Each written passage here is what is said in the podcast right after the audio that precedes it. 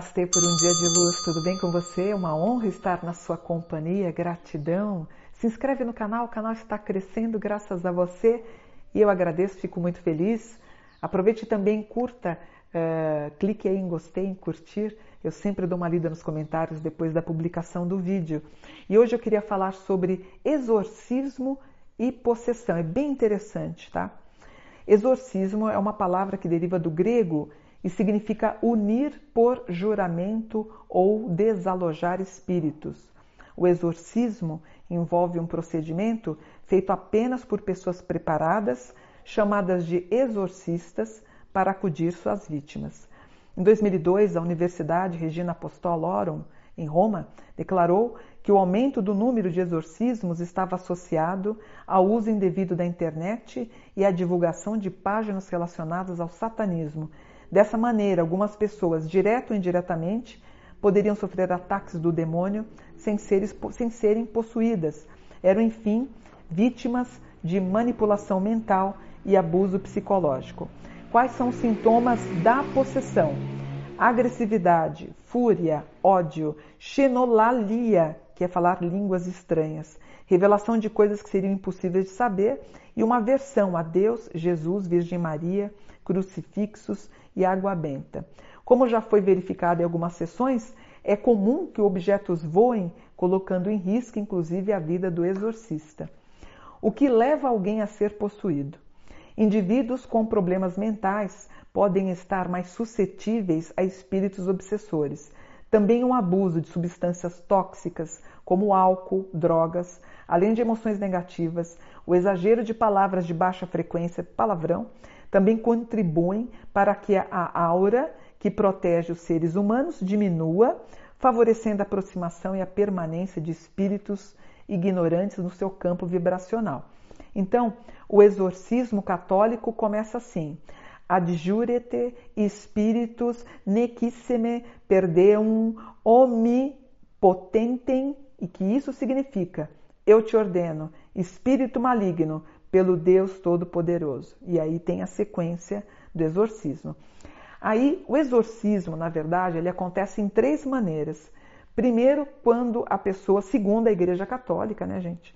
Então, acontece através do batismo.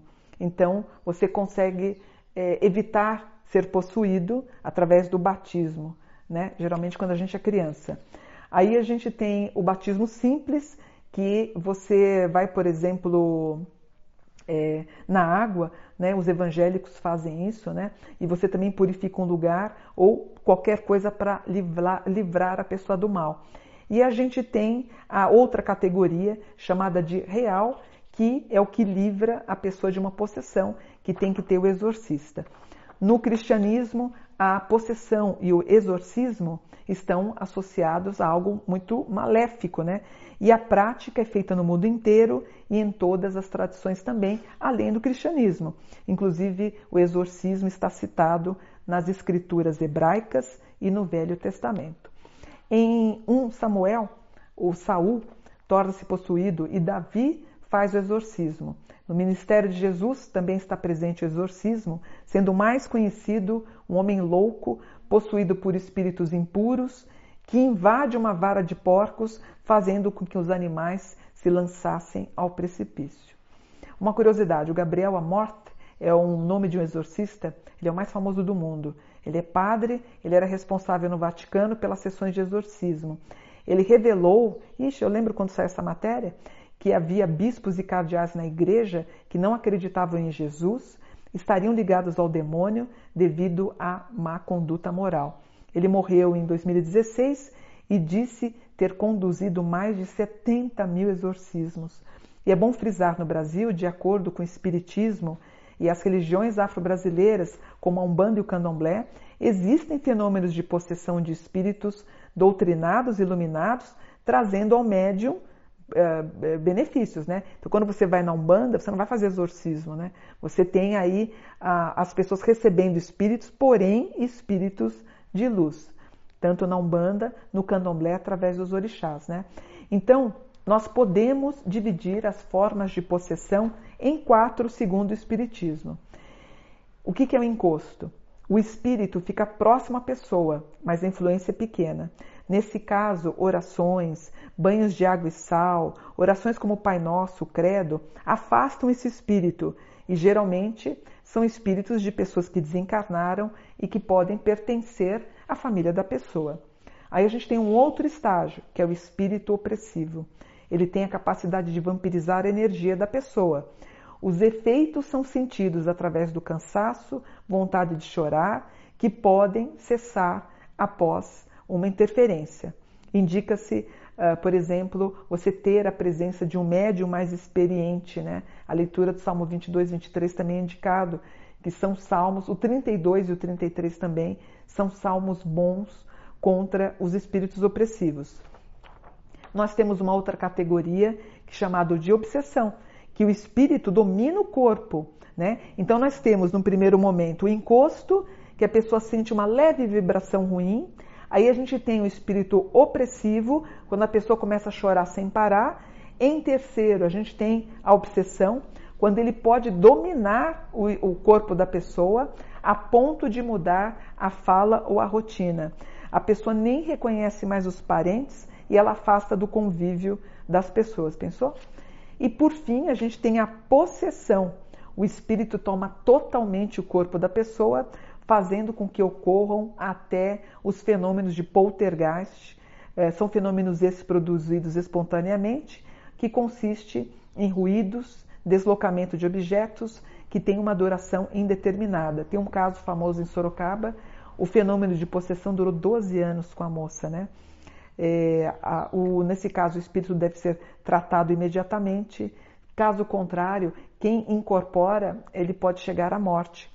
Os, os exorcistas recorrem a preces, água benta, defumadores, essências de rosas que eles detestam e arruda. Então, assim, você está com uma pessoa, você mostra algum tipo de perfume, incomoda, cheiro de incenso incomoda, né?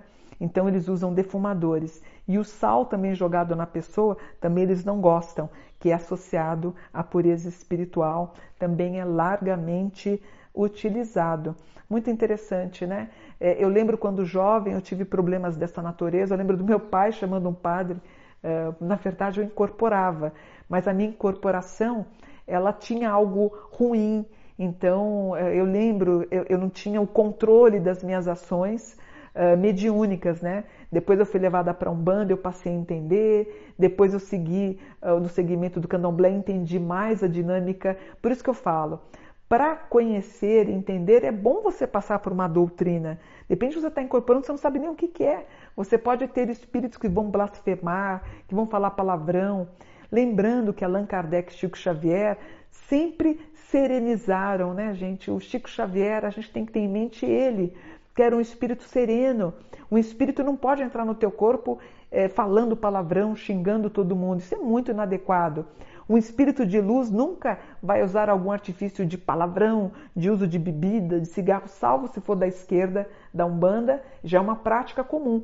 Mas imagina você na sua casa, você bebendo, fumando, falando palavrão, é, levantando a saia, tirando a calça, imagina, é, é, é trágico, né? Isso é uma coisa ruim.